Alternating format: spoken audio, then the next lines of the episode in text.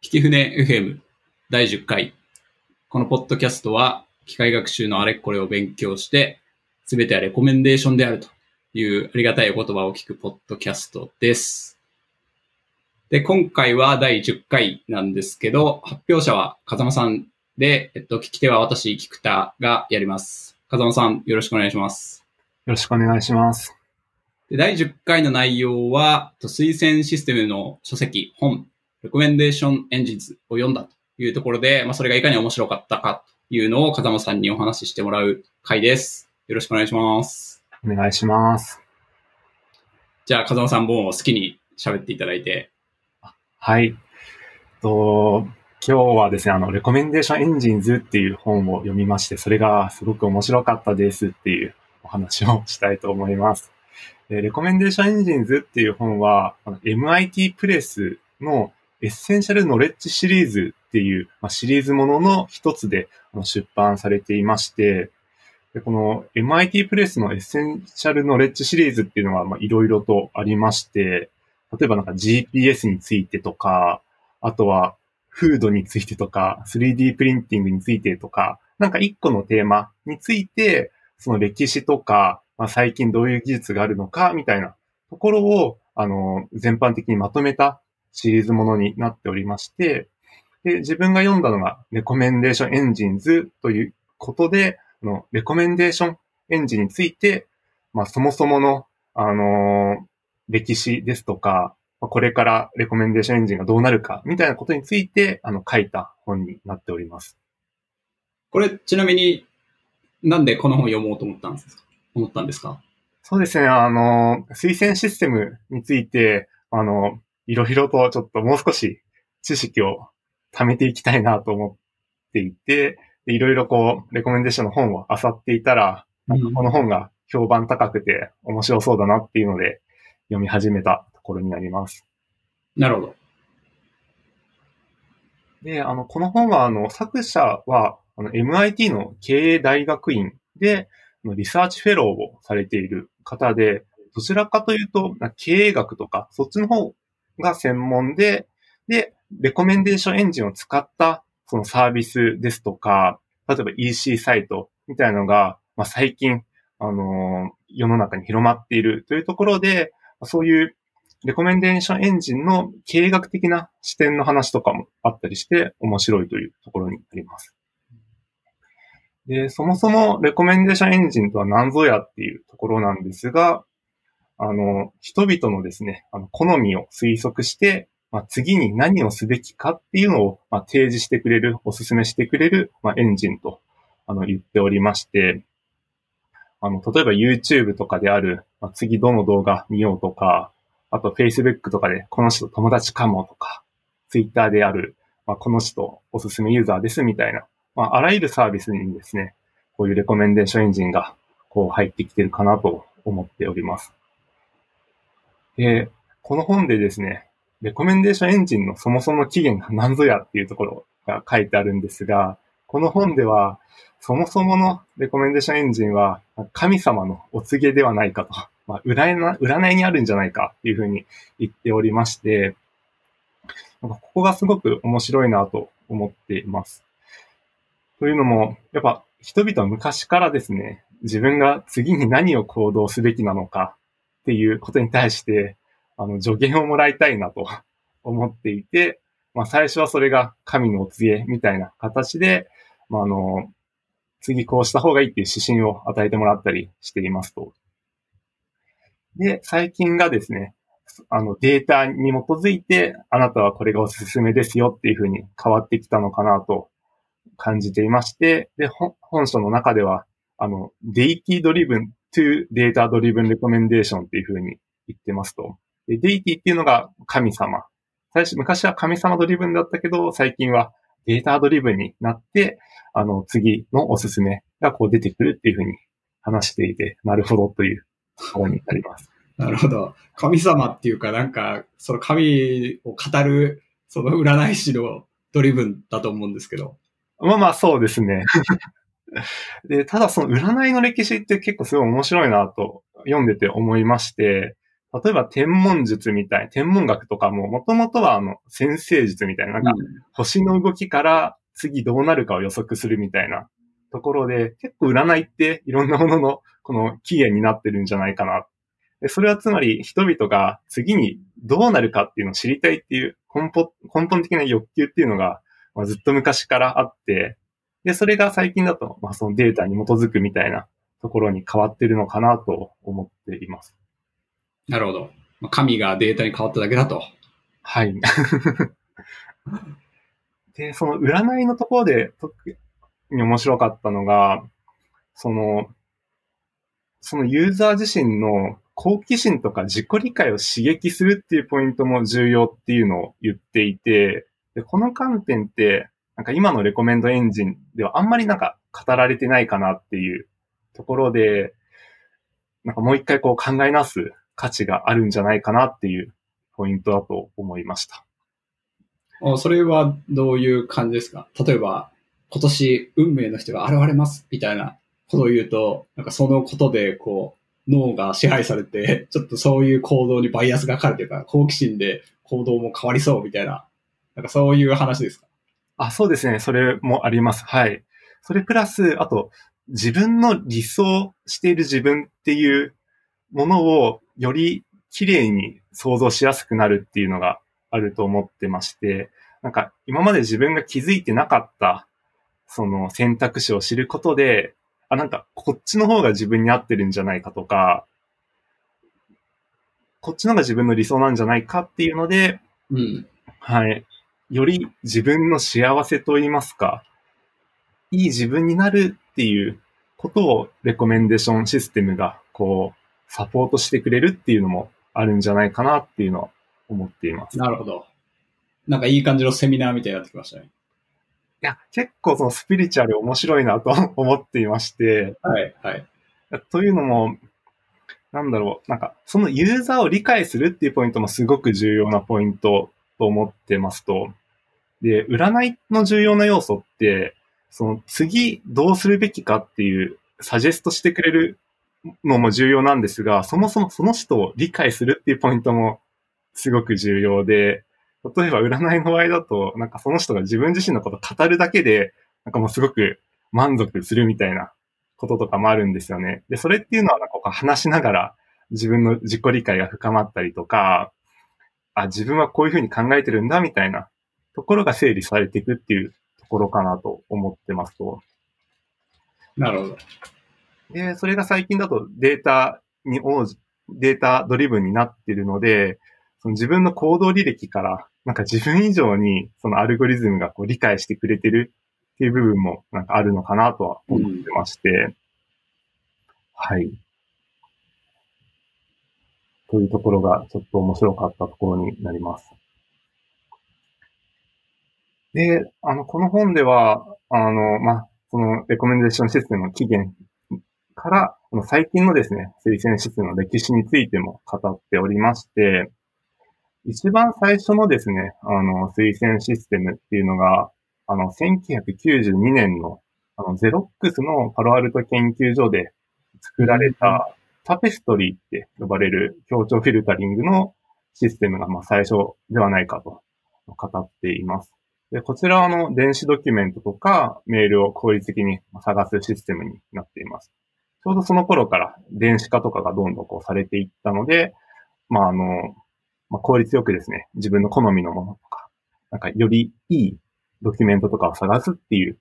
需要が高まってきた時代になっています。で、その後 Amazon とか Netflix っていうあのサービスが出てきて、まあ、そこでもレコメンデーションエンジンが、あの、すごく重要な役割として活用されていったところになります。うん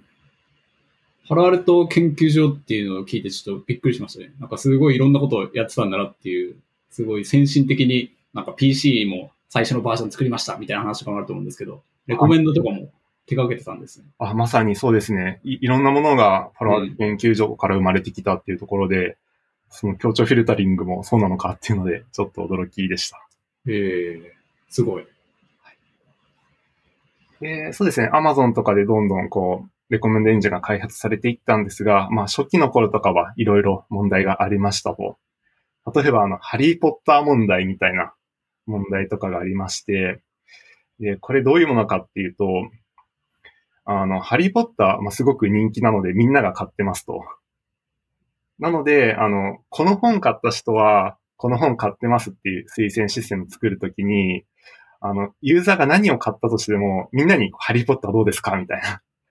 すべての人ハリーポッターをお勧めしてしまうっていう問題とかがあったりして、その、この人は、あ、このアイテム買った人はこのアイテム買ってますみたいな単純な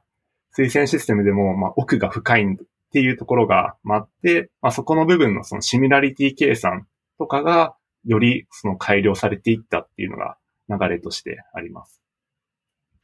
で、一つ大きなですね、エポックメイキングな出来事としては、ネットフリックスプライズって呼ばれる、ネットフリックスが開催した推薦システムの性能を競うコンペティションっていうのがあります。2006年に開催されまして、優勝賞金が約100万ドル。で、あの、公開したデータセットが、ネットフリックス上の1億件の5つ星の評価セットを、まあ、提供してますと。で、参加者としては世界から186カ国、4万チーム以上が参加登録した、まあ、大規模なコンペティションになりまして、で、ここであらゆるですね、いろんな手法っていうのが提案されて、まあ、レコメンドの研究といいますか、レコメンド業界を大きく変えたイベントになっております。で、ここで提案された Matrix Factorization と呼ばれる技術は、今で、その、今でもたくさん使われてまして、レコメンドの中核となる技術とかも、このコンペティションの中で、こう、発明されたものになっております。うん、その、まあ、 Netflix Prize がめちゃめちゃ大きいイベントだったっていうのは、こうみんな、レコメンドやってない人も理解してるかなと思ってて、まあ、金額がめちゃくちゃでかいとか、まあ、まさに Kaggle のはしりっぽい話とか、で、ちょっと技術的な話に特化したいんですけど、この Matrix Factorization ぐらいなんですよね。外から見ると。これが生まれたんだっていう。なんか、他にも、この、ネットリックスプライズをきっかけに、こういうのが、なんていうか、メインストリームになりましたみたいな話ってあるんですか？あそうですね。基本、あの、行列分解的なその次元削減の、まあ、手法っていうのがいくつかこう出てきたっていうのはありますと。で、行列マトリ、マトリックスファクタライゼーションのその派生系もこの中で提案されてます。で、一つ大きかったのが、このエンベディング系がすごく、あ、すいません、エンベディングではなくて、あの、アンサンブル的な、うん、いろんなアルゴリズムを組み合わせて性能を良くするっていうのが、あの、性能が上がるっていうのが示されていったっていうのも、あの、このコンペではあるかなと思っています。で、これでもなんかアンサンブル系はそうやってモデル複雑になっちゃうし、なんか運用も大変だから結局なんかその後ネットフリックス、ネットフリックスに乗りませんでしたみたいな話もあったかなと思うんですけど、その辺はどうですか？あ、そうですね。おっしゃる通りで、そのコンペティションにおいて性能を上げるっていう観点だったら、まあ、確かにこの性能良くなりますと。ただ、実務でそれを使うかっていうと、やはり管理が大変だったりとか、まあ、複雑すぎるっていうので、まあ、実際優勝したモデルっていうのは、あの、数百っていう手法をですね、こう組み合わせた、まあ、手法になっていて、なかなかそれ使いづらいっていうので、実際にプロダクションには乗らなかったっていう話もありますね。はい。まあ1億円もらえるんだったら頑張るかっつって、めちゃくちゃアンサンブルしたわけです。あ、そうですね。はい。すごい。で、あと面白かったのが、その、今回は5つ星の評価セットを使ったコンペになってるんですが、ちょうどこの2007年とか2008年の頃にネットフリックスがこのオンラインでストリーミングのこのサービスを提供し始めた頃でありまして、で、このストリーミングのサービスのデータっていうのが、この5つ星の評価とちょっとまた異なるような、ま、データになっていて、そのユーザーがどの時間に何分ぐらい動画を閲覧したかっていう、その評価ではなくてユーザーの行動データになるんですが、で、そっちの方がユーザーをリッチにこう、知ることができるみたいなところで、そっちのデータを使った、あの、レコメンドエンジンっていうのが、今のネットフリックスのコアとなっているっていうのもありますね。うんまあでもそれはなんかありそうな話ですよね。評価だけすると、ななんていうんですかね、ちょっとこの、評論家みたいな感じになって、あの、いい感じのことを、な、なんだろうな、あの、出来がいい、あの、作品とかの評価高くするとかあると思うんですけど、実際じゃあ普段何見てんだって言ったら、なんかくだら、くだらないって言うと怒られるかもしれないけど、バラエティとかめっちゃ見てますみたいな話だったら、そっちの方を見せた方がいいんじゃないかみたいな、そういう話もあるし、実際何してんのかっていうのを重要だって話ですよね。いや、まさに、あの、評価に関しては、評価するときのバイアスっていうのがいろいろ乗ってしまうっていうのが、いろんなところで指摘されていて、その、特に、例えば Amazon の5つ星評価だと、なんかすごく気に入った商品と、あとはすごく嫌いだった商品の時だけ、こう評価するみたいな行動が多くて、1と5に集まりやすいとかっていうバイアスとかがあったりするので、あの実はそういう5つ星評価のデータがあんま良くないんじゃないかっていう話とかもあったりします。なのでユーザーが実際どう行動したのかっていうデータの方がよりユーザーを表してるんじゃないかっていうところですね。まあそうっすよね。桜の人とかもいたりするから、本当は実際使ってないし、見てないけど、評価だけめっちゃするみたいなのもいるって感じですしね。あ、まさに、はい。で、そのネットフリックスのそのコンペがあった後に、あの、いろんな企業がですね、あの、レコメンドエンジンを開発して、自社のサービスに取り込んでいるっていうところになります。で、各サービスにおいて、どういうレコメンドを作るか、本当にそのサービスに依存しているところになりまして、例えば YouTube とかですと、YouTube のレコメンドの歴史もすごく面白くてですね、最初はなんかクリック数増加を目的として推薦システムを作ってましたと。えただ、そうすると、なんか注意を引くような動画、なんか、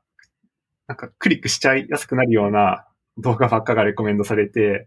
でただそういう動画って、まあ、最初の数秒見て離脱する人も多かったりするので、なんかクリックの増加っていう目的関数は良くないんじゃないかっていうので、途中から、あの、視聴時間っていう方を、あの、目的関数として、視聴時間が長くなるような、あの、動画をレコメンドするように書いたりしています。はい。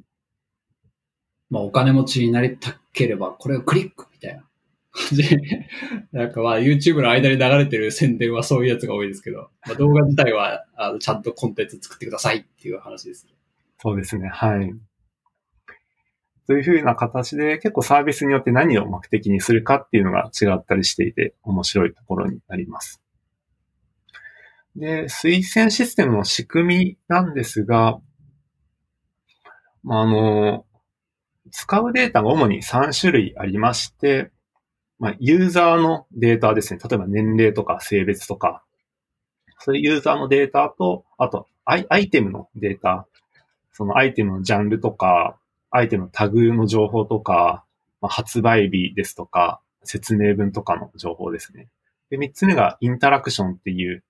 ユーザーとこのアイテムのインタラクション、なんか購入したとか閲覧したとか、なんかそういうあのインタラクションのデータを使って主にレコメンデーションエンジンがこう作られているというところになります。で、その手法は本当にいろいろ出てきていて、で、やはりインタラクションのデータを使うのが一番いいんじゃないかというのが、はい、トレンドですね。トレンドというか、はい。うん。で、その、ただインタラクションのデータっていうのが、サービスの初めの頃とかには全然ないので、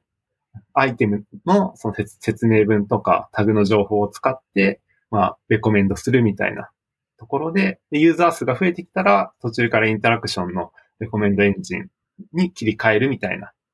流れになっています。で、あの、そういうふうにアルゴリズムはいろいろ出ているんですが、そのアルゴリズムで次このアイテムがいいですよっていう、その提示を単純にするだけでは十分でないというふうに、この本では言っていて、推薦の体験っていうのがすごく重要なんだっていうふうに言ってますと。で、この本の中では、 recommendation experience っていうので、RX っていうことを言っていて、その、なぜこの商品を推薦するのかとか、この商品を買うことであなたにどういうメリットがありますよとか、そういうふうな、そのレコメンド全体のユーザー体験っていうのを設計して、まあ、お勧めすることがすごい重要ですっていうのを言っていて、まあ、確かに実サービスにそのレコメンドエンジンを組み込むときには、すごく重要なポイントになってるんじゃないかなと思います。 recommendation experience っていうのは初めて聞いたんですけど、結構界隈ではなんかもうポピュラーな単語なんですか？いや、自分も初めて聞きました。はい。なかなか、そうですよね。聞いたことがなくて。でも確かにこれは考える、あの、ことはすごい重要なポイントかなと思います。うん。で、その時に、この体験をデザインするときに、行動経済学の知見っていうのが使えますみたいな話がありまして、で、行動経済学って、なんか人々は合理的でないっていう過程を置いたもと、まあ、いろいろと、あの、実験だったりとか研究が進んでると思っていまして、で、面白かったのが、例えばデフォルトの選択肢の利用みたいなところで、なんかよくある話が、なんか臓器移植を OK する人の割合が各国によって全然こう割合が違いますと、なんかとある国では、なんか臓器移植に80%に方がイエスって言ってますと。で、とある国では臓器移植にイエスって答えてる人が、まあ、20%ぐらいですみたいな。で、各国になんでこんなばらつきがあるんだっていうのを調べたら、あの、臓器移植を、あの、提供するかっていうのがですね、そのカードにチェックを入れると、あの、自分は臓器移植しますっていう意思表明する場合と、なんか、チェックをしないデフォルトの状態だと、まあ、臓器移植しちゃいますと。で、チェックを入れると臓器移植に反対するっていうのを明示的に言うことできますみたいな。なんかそういうデフォルトの設計の仕方によって人々がかなりこう行動がこう違ってくるっていうのがあったりして、なんかこういうのもですね、レコメンドエンジン使えないかっていう話とか、あと最近ノーベル賞も受賞されたそのナナッチの利用ですね。とかも。ナッチっていうのは、はい、な、なんでしたっけ？ナッチはですね、その、選択肢をですね、こう削除したりとか、経済的なインセンティブをこう明示的に付与するというわけではなくて、なんか、人々の行動にこう、そっとこう影響を与えるようなものになっておりまして、例えばなんだろうな。例えばコンビニとかで、あの、商品買おうとした時にレレジの前とかで待つじゃないですか。その時になんか、人のあ足型っていうんですかね、が床にプリントされ、されてると、まあ、そこに立って並ぶようにするじゃないですか。うん、なんかそういう、そっとした、なんか、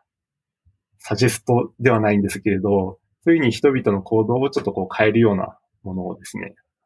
おそれをナッチっていうんですね。ちょっと、全然知らなかったので、はい、ありがとうございます。ああ、ナッチ。ああ、そっか。単語自体はなんか、肘で軽くつくみたいながちょっと、ね、ちょっと押すみたいな感じで、それをなんか心理学的な観点とかを取り入れて、行動に影響を与えるみたいな、そういう意味で使ってるってことですかね。はい。おっしゃる通りで、はい。えー、面白いですね。で、この本の中でもいくつか事例が上がっていて、例えば、そうですね、スーパーとかのショッピングの時に買い物かごの中を、こう、ふ、買い物かごの真ん中にテープを貼ってですね、前半のパートと後半のパートっていうふうにこう分けましたと。で、前方の方には、あの、野菜など入れてください。で、後ろの方にはお肉など、そういうの入れてくださいみたいな風な買い物かごをですね、こう提供したら売り上げがなんと2倍になったみたいな話がありまして、な、なぜそんなことが起きたかっていうと、なんか、やはりお肉とかの方を入れる人が多いみたいで、なので、後ろの方に商品がたくさん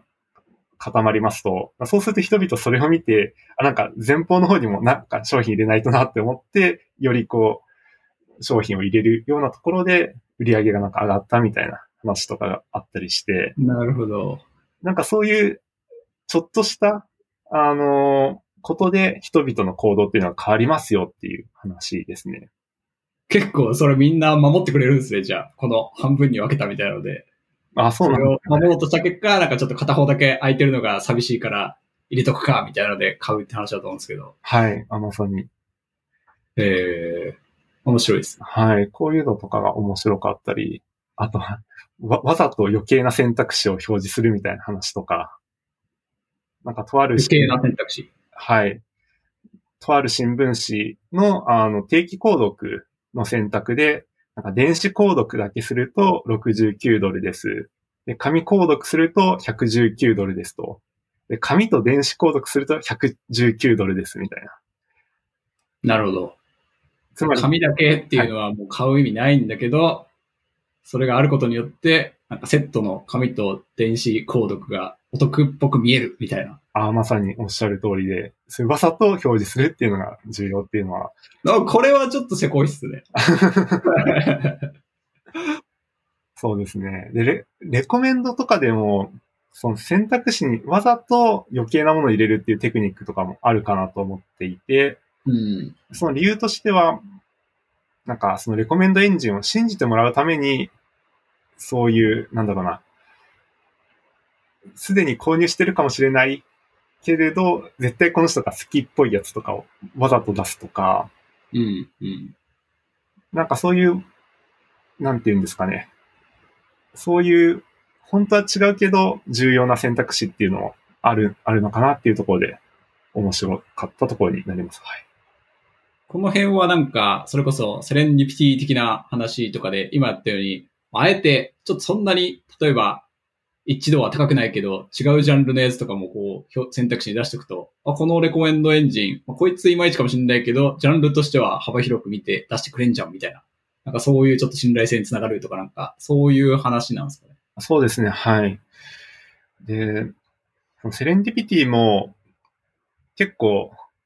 サービスによりけりっていうのがああったりとか、あと、ユーザーにもよりけりっていうのがあって、あの、ユーザーによっては、セレンディピティ全くない方がいいっていうユーザーもいるんですよね。うん。一方で、ゆとあるユーザーはセレンディピティすごく大好きっていうユーザーもいたりして、そのセレンディピティのその量をどれ、どれぐらいにするかみたいなのを最適化する研究とかもあったりして、そこは奥が深いっていうところですね。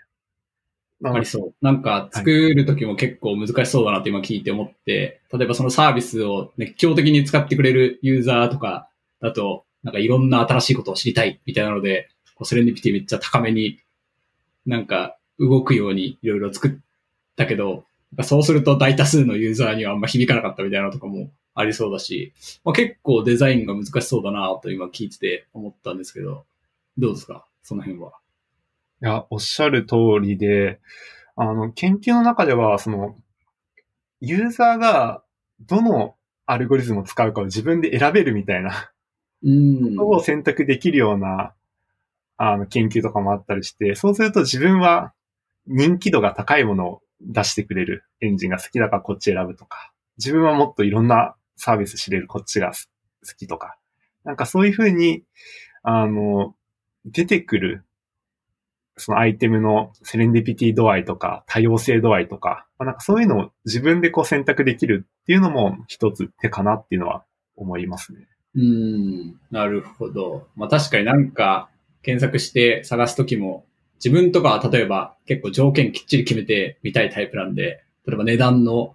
照準にして、次はこの順に、例えば家の広さとかにしてみたいので、きっちりこう並べられて、その中から選びたいみたいなのがあるんですけど、もっとこう、吉なな、なんかおすすめ物件みたいなレコメンドの方が、なんか普通にコンバージョンは高かったりして、結構人間違うなみたいなのをレコメンドやってる時とかも思いましたね。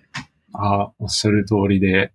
なので人によってその exploit と explore の比率が違うみたいな話とか、うん。なんかそういうのは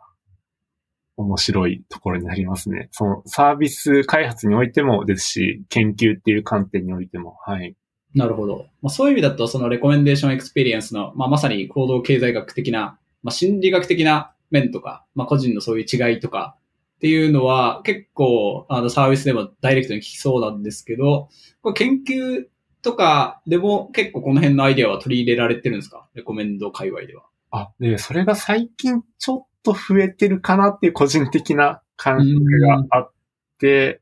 あの、行動経済学とか、あと認知科学的なところとか、なんかそういうところの、あの、知見とかを導入するっていう話とかがちょ、ちょこっとずつあるっていう感じですね。なるほど。そうですね。個人的にはそこら辺の知見っていうのはすごく活用できるんじゃないかと思ってるところになります。で、そうですね。で、この本で最後に簡単にいくつか推薦室の事例について話してまして、で、一個面白かったのが、スティッチフィックスっていう会社の事例で、ここはあのファッションのコーディネートサービスを、ま、してる会社ですと、あなたはこういう服が合いそうですよっていう、その服をですね、あの、送ってくれるサービスになってます。で、その中の事例で、なんか、ウェブページのものをですね、あの、この服どうですかっていうのをウェブでこう提案すると、お客さん、いや、ちょっと自分に合わないかなって言うんですけれど、実際にその商品を送って、あの、着てみてくださいっていうふうにして、あの、実際着てみてもらうと、え、これめっちゃいいじゃんっていうふうになって、お気に入りになってくれるっていう事例とかもあったりして、なので、こういうファッションとかにおいては、ウェブ上だけでは、やはりその好きか嫌いかっていうのがわからない。実際着てみないとわからないっていう話とかもあったりして、なんかそういうウェブ上だけのデータではわからないような話とかは面白いなっていうふうに思いました。なるほど。これはまあ確かにありそう。例えば自分はこれまでこういうファッションしかしてなかったから、ちょっとテイスト違うものを勧められても、いやまあ合わないかなみたいにあったけど、勧められてきてみたら合うとか、まあ本とかでもそういうのありそうですけど、結構なんか定量的にハンドリングするの難しそうに聞こえたんですけど、この本の中では、このスティッチフィックスの話は、なんかどれぐらい、なんていうかかっちりと議論されてるんですか？あ、これは事例紹介っていうところで、こういう話もありますよぐらいにとどまってはいました。はい。本当にそういう可能性とかも目を向けた方がいいんですよっていう紹介って感じですか？そうですね、はい。なるほど。ありがとうございます。っていうところで、この本はそうですね、あの、レコメンデーションのそもそもっていうところから、まあ、最近のこういった事例についても話していて、レコメンデーションの概要を知る本としてすごく面白いなっていうところになってます。なるほど。まあ、すべてはレコメンデーションっていうことでいいですか、じゃあ。そうですね。あの、ネットフリックスのすごい方もそう言ってるんで。すごい方。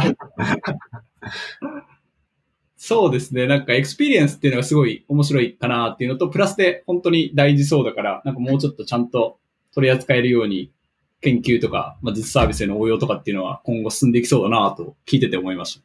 そうですね。やはりその recommendation の根幹にあるのが、人々の意思決定を支援するっていうところにあると思ってますと。で、人々の意思決定ってむちゃくちゃいろんなところにあると思うんですよね。なんか、とある説では、あの、人は一日に数万回意思決定をしてるみたいな話とかもあったりして、なのでそういうのを支援するレコメンデーションシステム、サービスっていうのは、本当にいろんなところで需要があるんじゃないかなっていうふうに思います。なるほど。まあなんか効率的にするみたいな方向性ももちろんあるでしょうけど、やっぱりなんか今日出てきた自分はこれまで知らなかった新しいことが知れるとかなんかそういういい話が聞きたいですね。なんか売り上げが伸びますみたいな話はもう結構飽きてきたんで、いや、もうちょっとこの、えー、幸せになれるレコメンデーションを風間先生に作っていただくという感じでよろしいですか？そうですね。あの、レコメンドの最終目的は人々のウェルビーイングを上げる仕組みっていうふうに思ってはいるので、なんかそういうのができると嬉しいなと思います。わかりました。ありがとうございます。じゃあ、第10回は、レコメンデーションの話を風間さんにしていただきました。風間さん、どうもありがとうございました。ありがとうございました。